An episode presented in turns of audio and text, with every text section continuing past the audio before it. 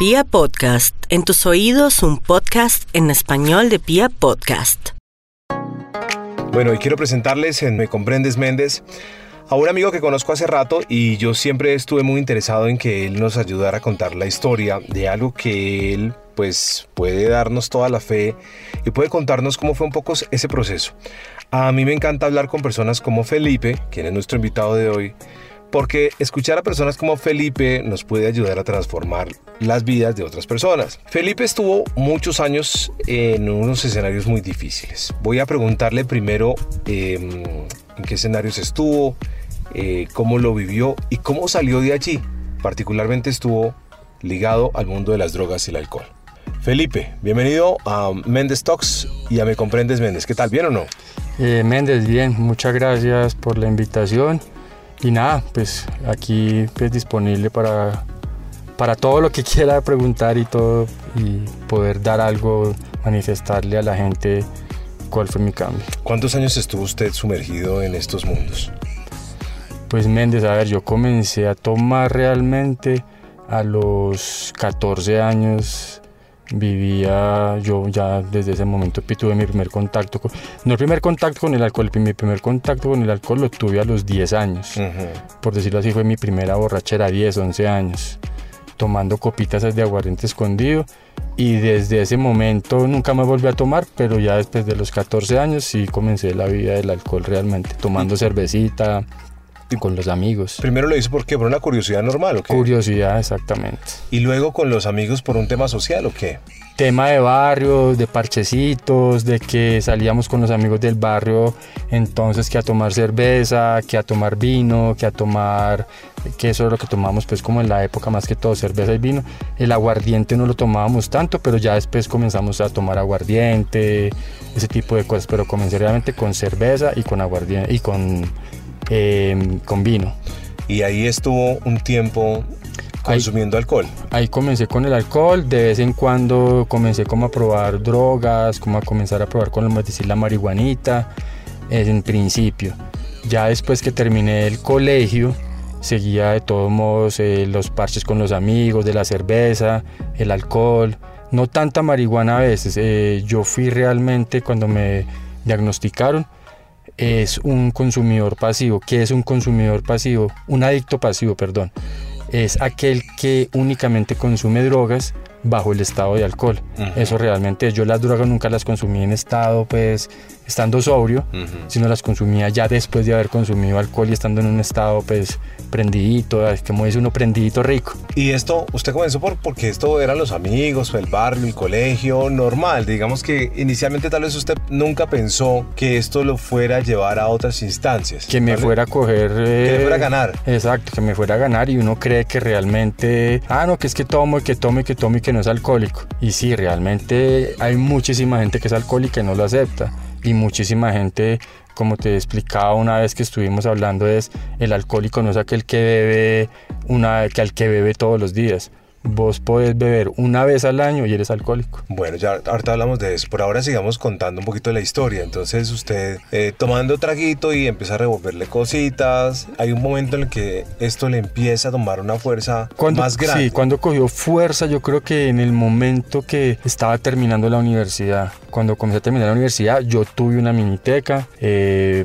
pasé como a la etapa de las rumbas, unas rumbas muy fuertes, muy pesadas y con la miniteca creo que fue una de las partes que comencé a tomar muchísimo más porque las rumbas comenzaban miércoles, jueves, viernes, entonces yo arrancaba miércoles, jueves, viernes, sábado, domingo, el lunes seguía a veces y paraba y descansaba dos días. Eh, hasta el punto que en la miniteca yo iba en octavo semestre en la universidad, entré en la miniteca en noveno y en décimo semestre en la universidad me retiré realmente, que no quería estudiar más. Ahí comenzó la etapa dura de las, de las bebetas y eso y, y se fue incrementando mucho más. Después ya... ¿Qué estudiaba? Eh, diseño gráfico. ¿En dónde? En la Tadeo, no en la Tadeo. En Bogotá. Sí, acá en la Tadeo. Y luego ya después de que tú pasé la etapa de la miniteca, decidí retirarme de ahí y comenzar como otra parte, estudié otra carrera, diseño y producción de cine y televisión y arranqué por decir otra, otra etapa de mi vida, pero igual he inmiscuido en el alcohol, en droguitas, cosas de, ese, de ese tipo. Cuando Wichi dice bebetas. ¿Cómo era una bebeta? Bebetas, yo creo que hay muchas, hay muchas de parches de amigos de la universidad, después de los viernes de terminar una semana dura de universidad, inclusive diario, podía ser un martes, un miércoles, nos íbamos a la tiendita y a la universidad a arrancar las bebetas, te das cuenta, eran las 8 o 9 de la noche y seguías ahí para la casa a dormir, al otro día quién iba a ir a clase, nadie iba. Pues bueno, ese es un tipo de bebetas con parche de amigos, bebetas en las casas de, de uno, de cada uno, que armaba los parches con los amigos, bebetas en las rumbas, bebetas en, en todo, bebetas es pues siempre... O sea, la cogían, no era de sentarse a tomarse un par de cervecitas, sino que se iban de largo. De largo, ¿no? Porque uno a veces se tomaba dos, pero yo no podía hacer, eran dos, eran tres, cuatro, cinco, hasta que, hasta que ya terminaba siempre borracho. El proceso, el proceso de emborracharse se va complicando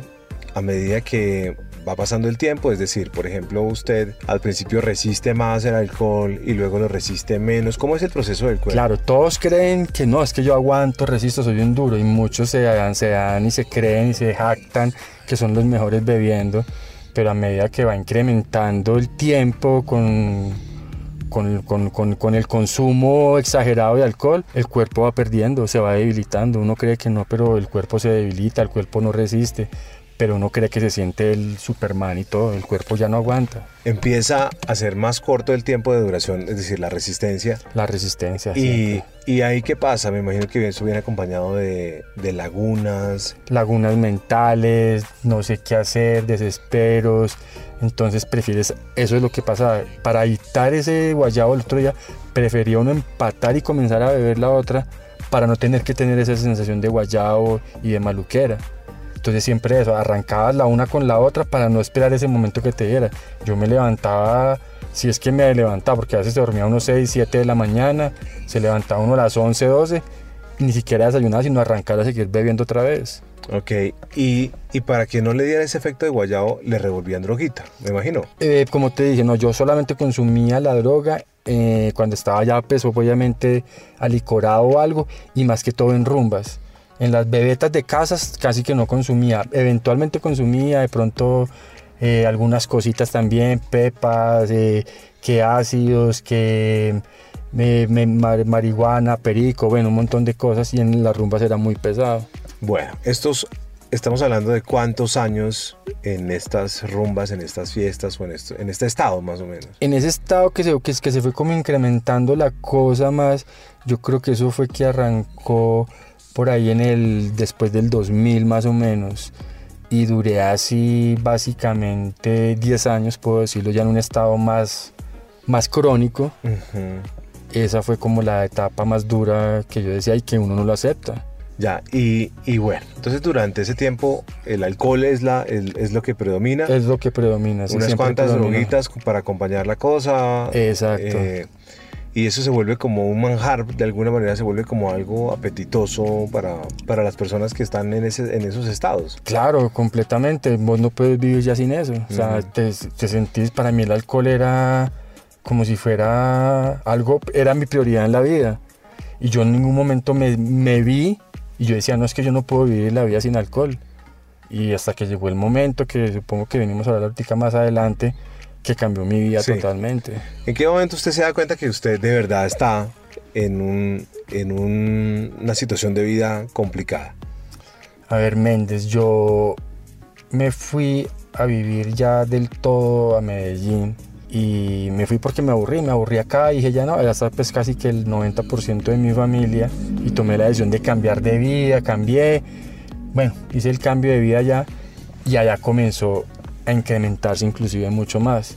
Se me fue incrementando más el consumo con las personas que salía, las rumbas, ya no aguantaba como decías, uno creía que súper aguantaba, inclusive antes me quedaba ya dormido en la mesa, me tenían que llevar arrastrado, a gatas, y más sin embargo no tomaba ya todos los días. Yo inclusive podía dejar de tomar exactamente un mes. Uh -huh. Y cuando ya dejaba de tomar el mes y volví a tomar, no me paraba nadie en 10 días, uh -huh. tomando todos los días. Eh, no todos los días borrachos, pero sí tenía que tomar todos los días por lo menos.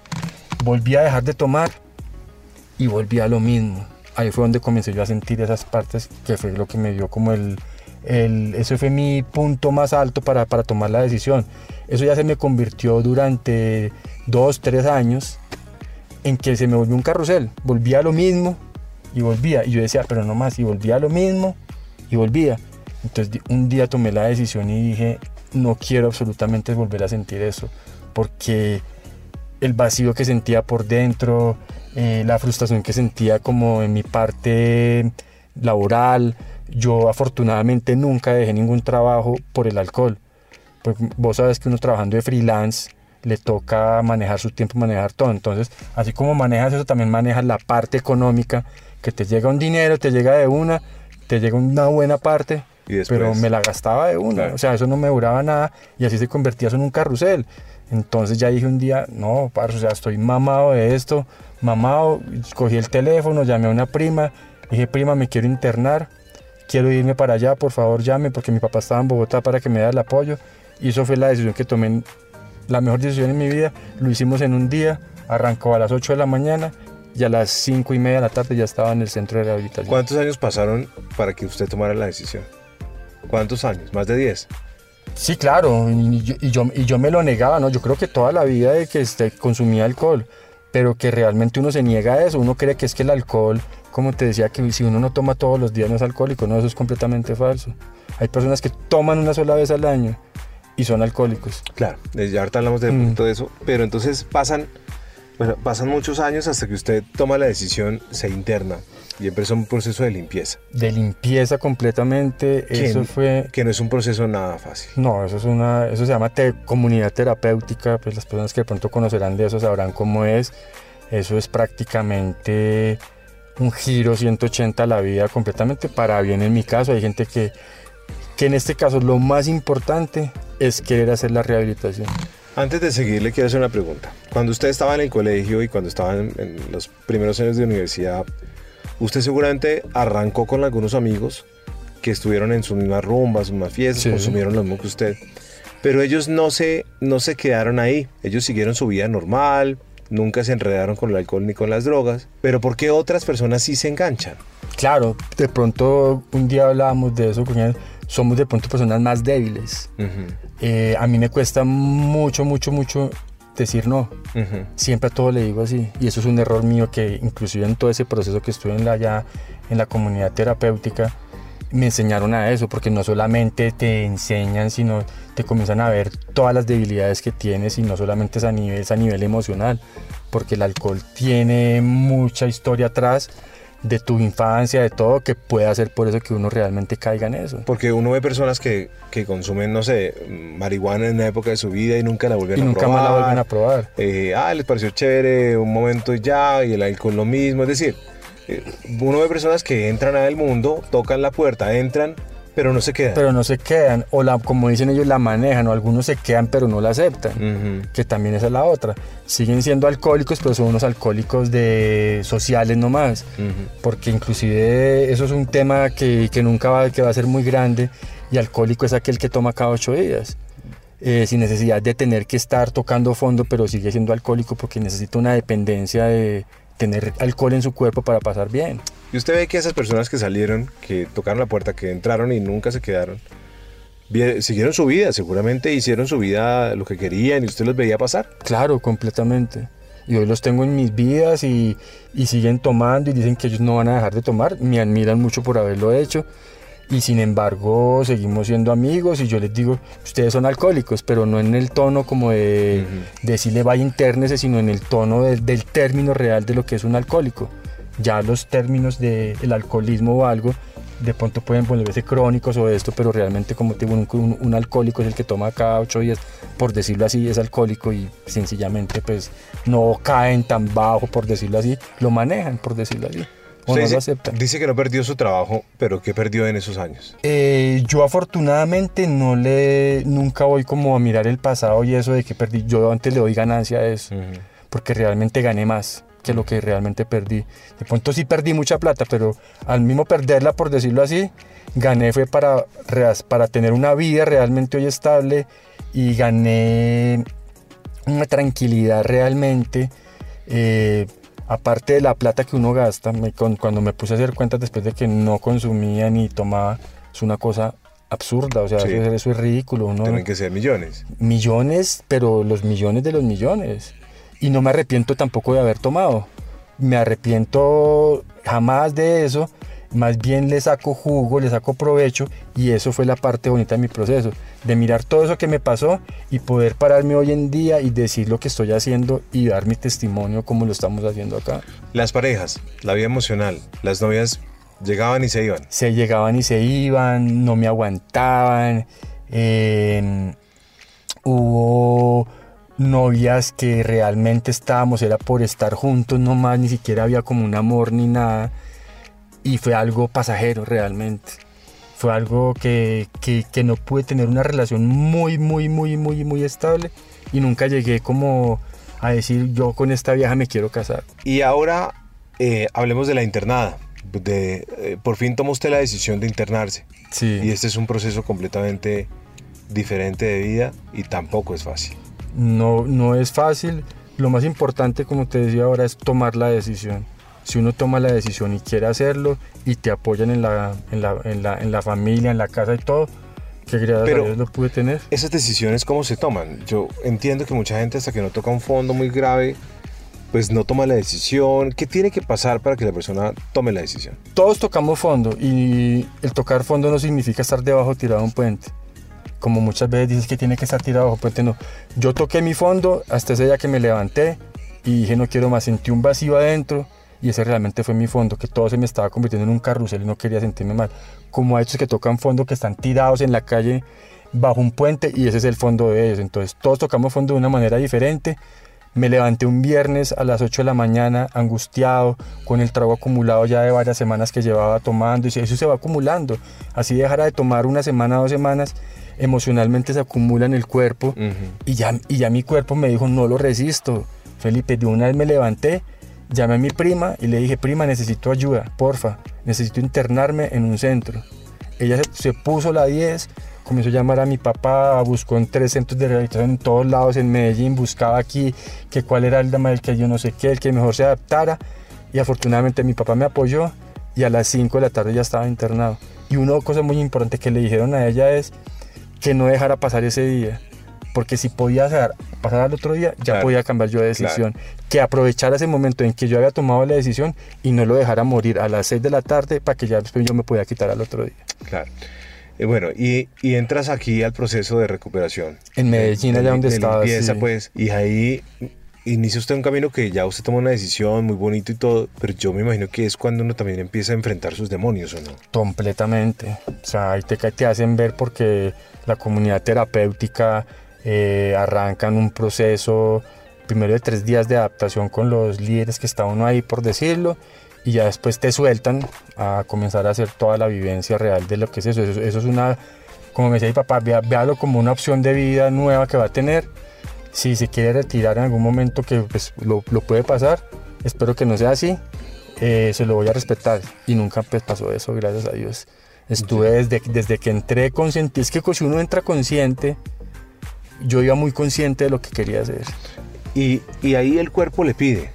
El cuerpo me pide, el cuerpo comienza a desintoxicarse, eh, no duermes bien en los primeros días porque ya te comienza a hacer falta el alcohol, te comienza a hacer falta toda esa vida que llevabas, pero al- mismo tiempo te vas llenando de las vivencias que tienes con todos los compañeros ahí. Tener gente desde los 13 años hasta gente de los 70, gente de estrato 1 hasta gente de estrato 7, 8, 9 allá todos somos iguales. Entonces ahí es donde te das cuenta y comienzas a valorar todo lo que te dio la vida, a valorar la amistad, a valorar todo. Encuentras un grupo de gente que te está rodeando y que realmente se están apoyando ahí.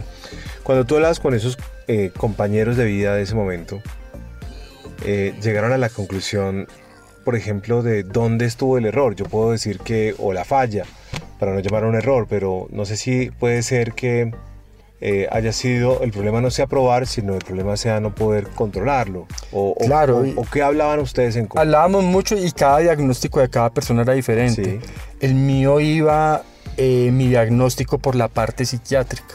Entonces a mí, a mí me enfocan en el, en el comunidad terapéutica por parte psiquiátrica ya.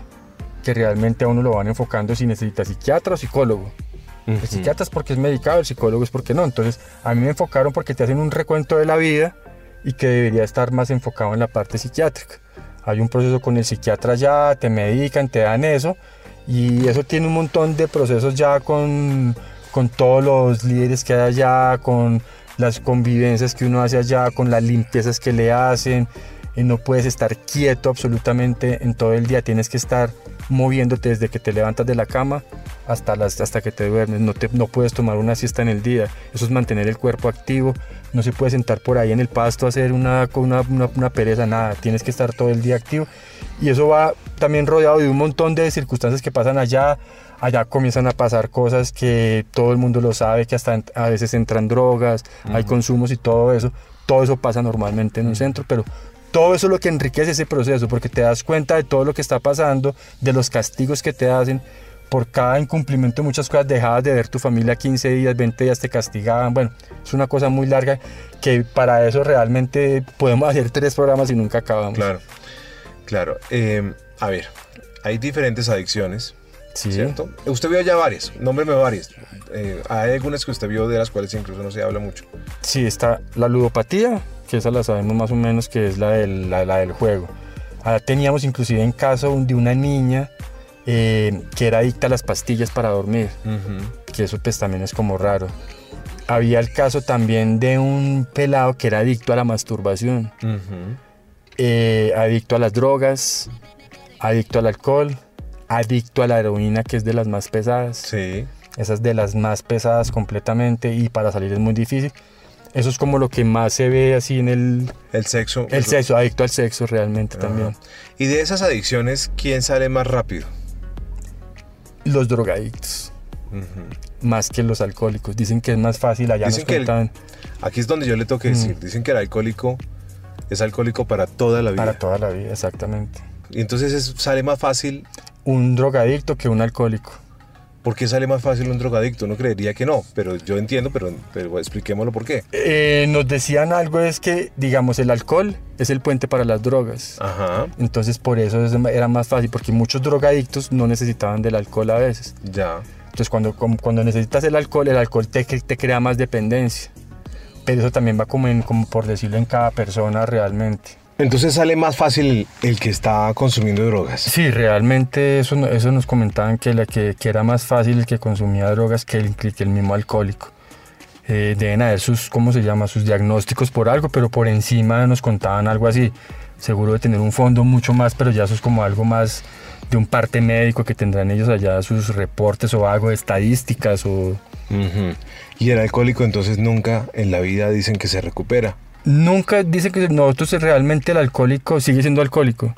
Cada día que se levanta, no me levanta a decir eh, hoy, hoy no tomo, no, no. Sencillamente porque dicen que uno no sabe, porque no sabe si mañana va a volver a recaer. Y lo mismo también el drogadicto, no se sabe si va a volver a recaer. Y hay personas que han dejado de consumir alcohol durante 25 años y vuelven y recaen. Entonces esto es una lucha todos los días porque vos no sabes a mí me dicen, pero usted cómo hace para estar en un lado sin tomarse una cerveza o algo, pero tómese una light, que igual tiene alcohol. No, parce, yo ahora ya me tomo, salgo a rumbear, me tomo cerveza sin alcohol, que es muy bueno. Ahora que hay cerveza sin alcohol, antes de eso me tomaba un Gatorade, me tomaba una soda michelada. Hay muchas opciones más y puedo pasar igual de rico sin consumir alcohol. Ahí, a ver, el estado del, alcohol es, mm, a ver, no necesariamente tiene que estar borracho para considerarlo, pues que, está en un estado delicado. Pero si un alcohólico, pero si un alcohólico que ya sabemos que tiene problemas de alcohol, que puede ser un amigo de uno, puede que ya sea un poco consciente y diga, pues no se sienta a tomar como de pronto se sentaba a tomar antes, pero se toma dos o tres cervezas. ¿Eso es igual malo para el alcohólico? Sí, porque puede volver ya tomaste hoy cerveza, mañana decir, ah, no me pasó nada con las tres cervezas. Entonces mañana vas a querer tomarte un ron. No, ya no me pasó nada con el ron. Y después vas a querer tomarte un whisky. Y cuando menos piensas, ya estás otra vez otra vez. Entonces por eso es mejor evitar ese primer trago. Si vos lo evitas y puede que uno diga, es que me tomé una cerveza y no pasó nada pero es mejor evitarlo porque no sabes qué pueda pasar después, después vas a querer otra cosa y otra cosa y ese es el puente que hay para todo siempre. Eso sí, eso, eso sí nos lo explicaban muy bien allá. ¿Qué hace uno cuando uno tiene un hijo, un familiar, un amigo porque es que los amigos creo que son fundamentales en estos procesos. Completamente. Creo que los amigos son mucho más poderosos que la familia, creo yo. Sí. Y creo que un amigo puede ser un ángel más grande, eh, un ángel blanco o un ángel negro en este camino. Eh, un, un, amigo te puede llevar a, a, algo eh, muy difícil o te puede ayudar, por el contrario. ¿Qué hace uno con un amigo, con un familiar que tiene un problema particularmente de alcohol? Uno cómo lo paladea, porque es que eh, eh, si la persona no está completamente consciente de su estado, uno cómo debe, cómo debe obrar. ¿Cómo debe obrar? Hay, hay muchos casos que hasta la misma familia no acepta que es alcohólico porque les da vergüenza. Uh -huh. Y he tenido casos pa parecidos a eso. Yo le digo, es que mira que tu, que mi primo es alcohólico. Pero alcohólico no, alcohólico no es. Si él toma una cerveza dos y ya hay tres y cuatro y vuelve y toma, lo que es que toma artico, pero no es que nunca tome todos los días, que ese es el concepto que te hablaba. Sí. Que todo el mundo cree que para ser alcohólico debes tomar todos los días. Uh -huh. No, hay personas que toman una vez al año y volvieron mierda todo, vuelven mierda su vida, vuelven la mierda de los demás y es alcohólico.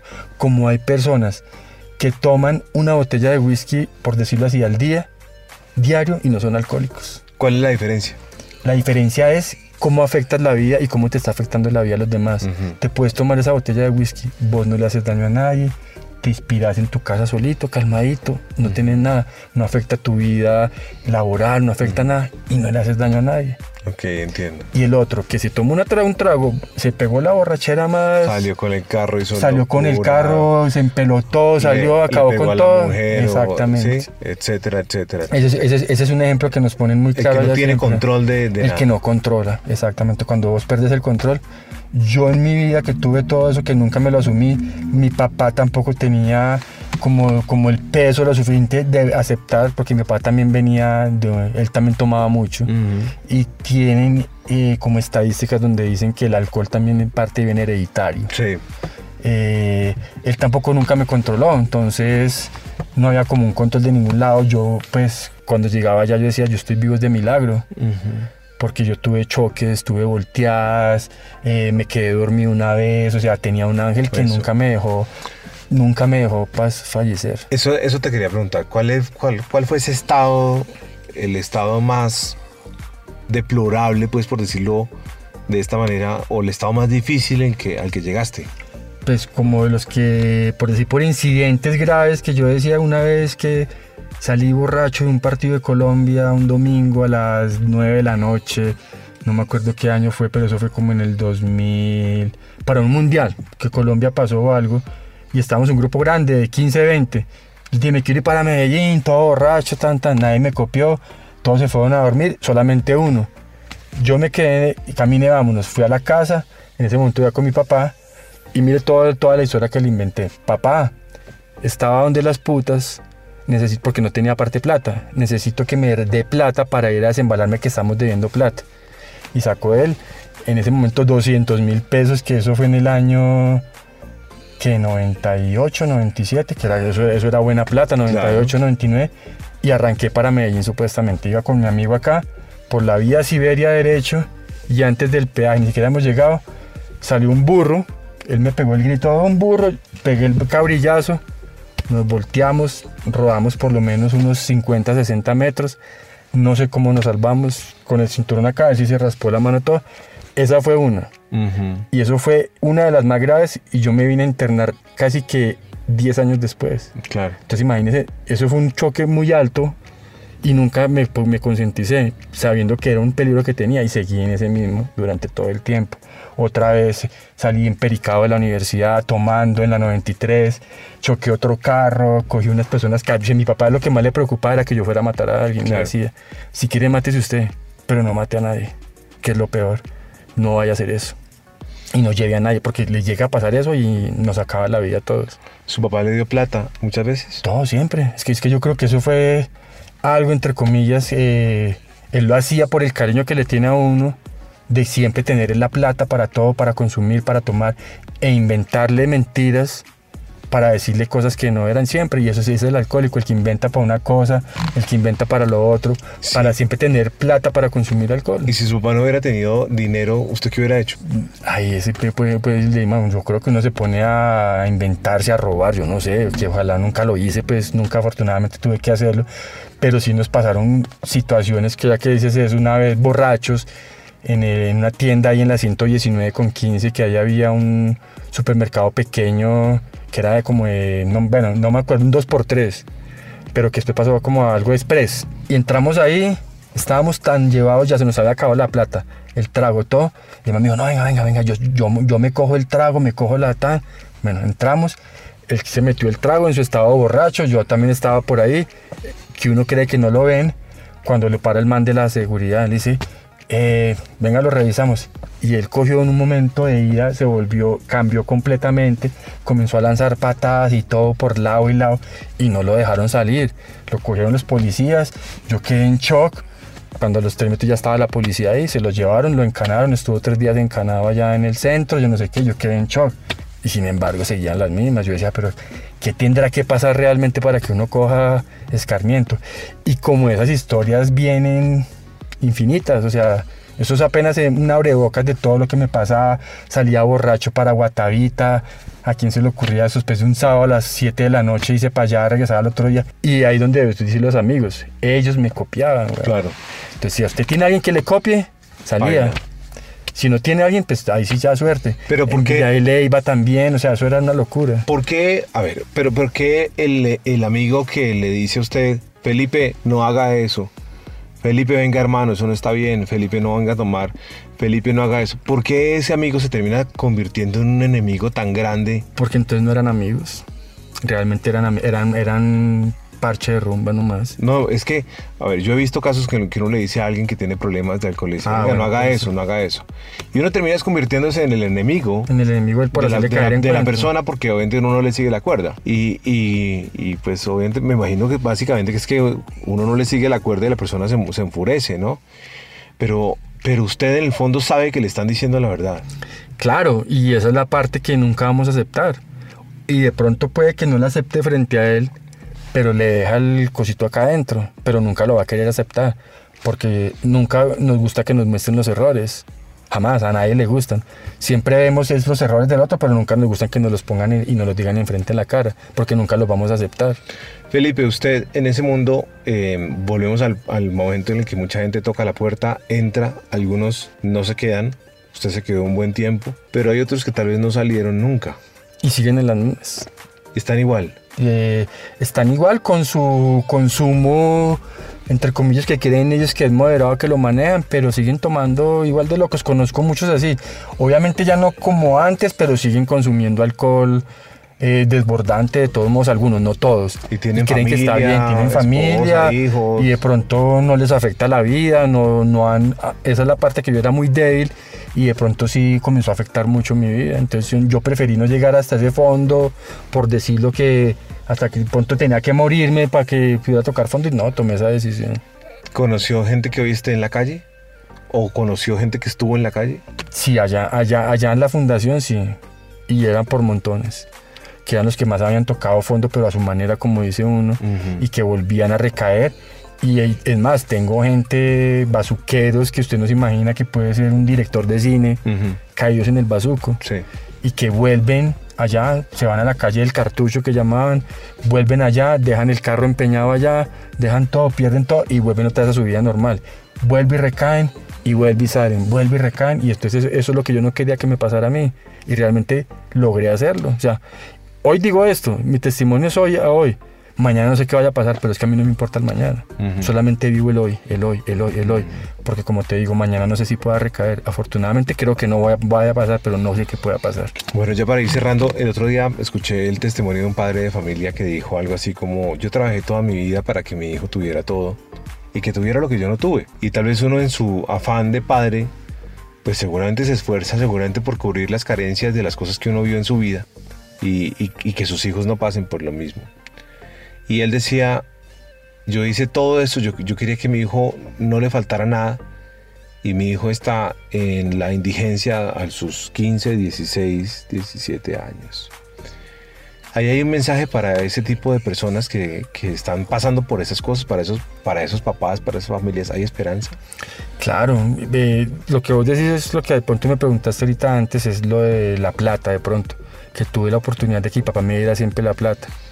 Él no lo hizo de pronto de mala persona, pero si le puede dar un consejo de pronto a un padre de esos que de pronto quiera ayudar a su hijo, no le dé la plata. Por lo menos ese, ese, ese, es uno de los grandes errores que hacen ellos sin darse cuenta. Y, y están patrocinando por detrás. Y están patrocinando y están patrocinando. Si usted le cortan el, ¿cómo se dice? El, chorro, ¿con qué va a hacerlo? Que vaya a buscar, ah, que no tiene con qué, pues no va a poder. Y, se inventa unas cosas como me tocaba inventarme a mí, no, venga, hagamos otra cosa. Pero ese fue una de las cosas que obviamente mi papá no lo hizo pues queriéndome hacer daño, pero inconscientemente eso es una de las formas que ayudan a patrocinar eso. Y si realmente quiere salir de eso, es que la persona que está ahí quieran abrirse, porque ¿qué pasa a veces? Los llevan obligados a las fundaciones. Y eso inmediatamente es un fracaso.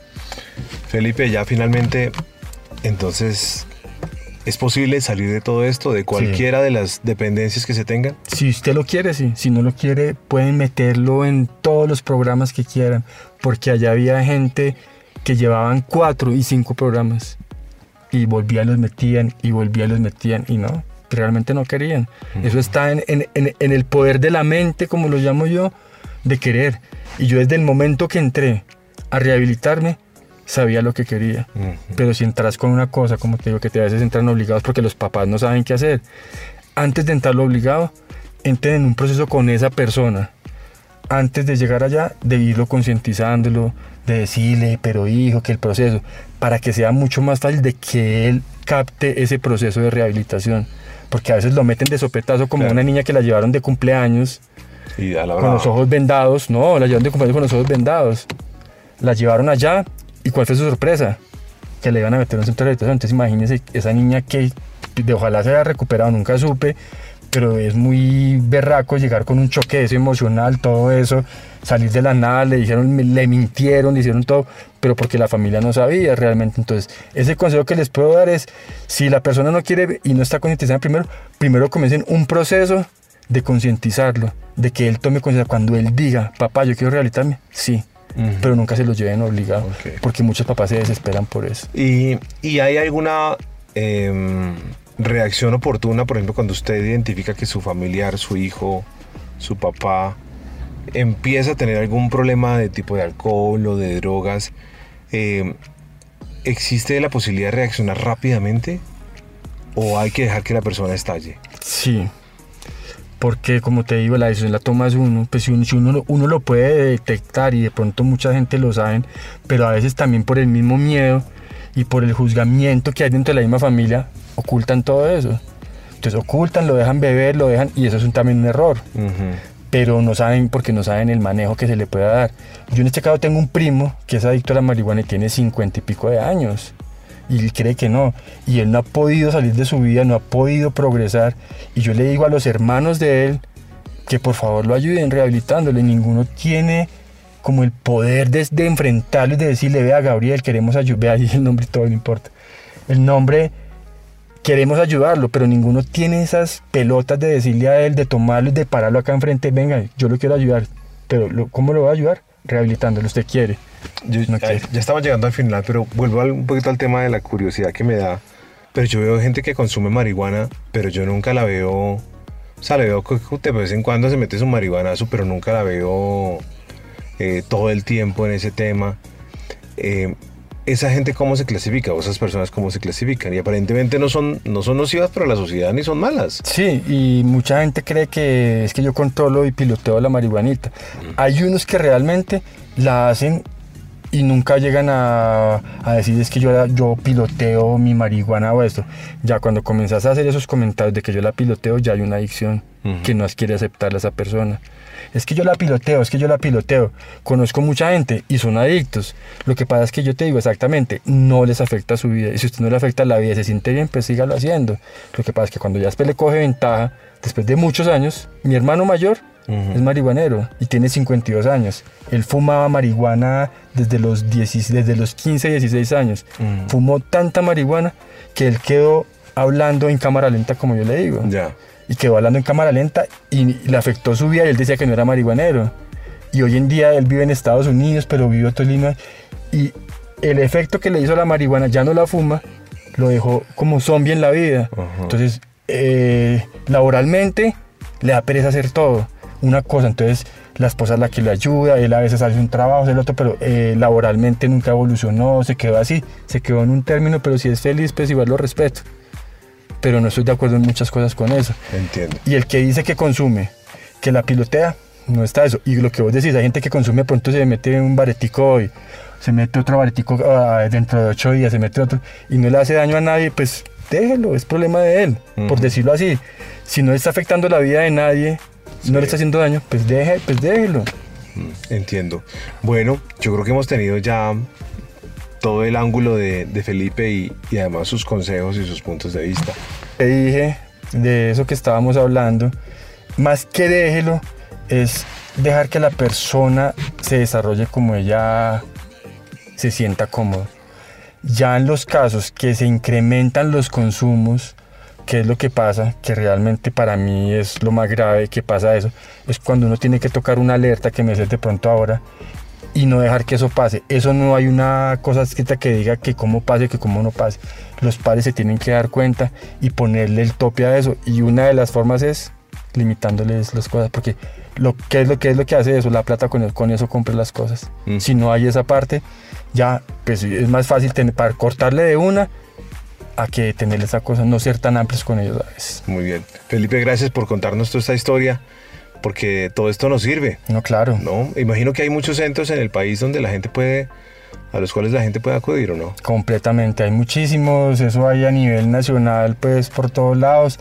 Hay unos de, dicen que son buenos, otros malos, pero realmente el que quiera, yo soy de los que opino que el que quiera salir de esto, no hay centro malo. Si usted quiere ir y se mete en el proceso, listo. Si alguien escucha esta charla y me contacte, dice, venga, yo quiero hablar con Felipe, ¿usted lo haría? Claro que sí, eso me ha pasado varias veces, yo doy consejos a veces a amigos, les digo eso, muchos copian, otros dicen que no, otros ni les importa, pero bueno, eso ya va como en la vida de cada uno. Tengo amigos que consumen también eso, lo respeto como le digo, más no comparto a veces muchas cosas. En mi casa no se puede consumir absolutamente nada de drogas ni de alcohol, pero a su fuerza algo porque pues tampoco me va a cerrar de un mundo. La cosa es que yo no lo hago y punto. Bueno, gracias Felipe. Hágale papá. Muchas gracias ya sabe que con toda. Gracias.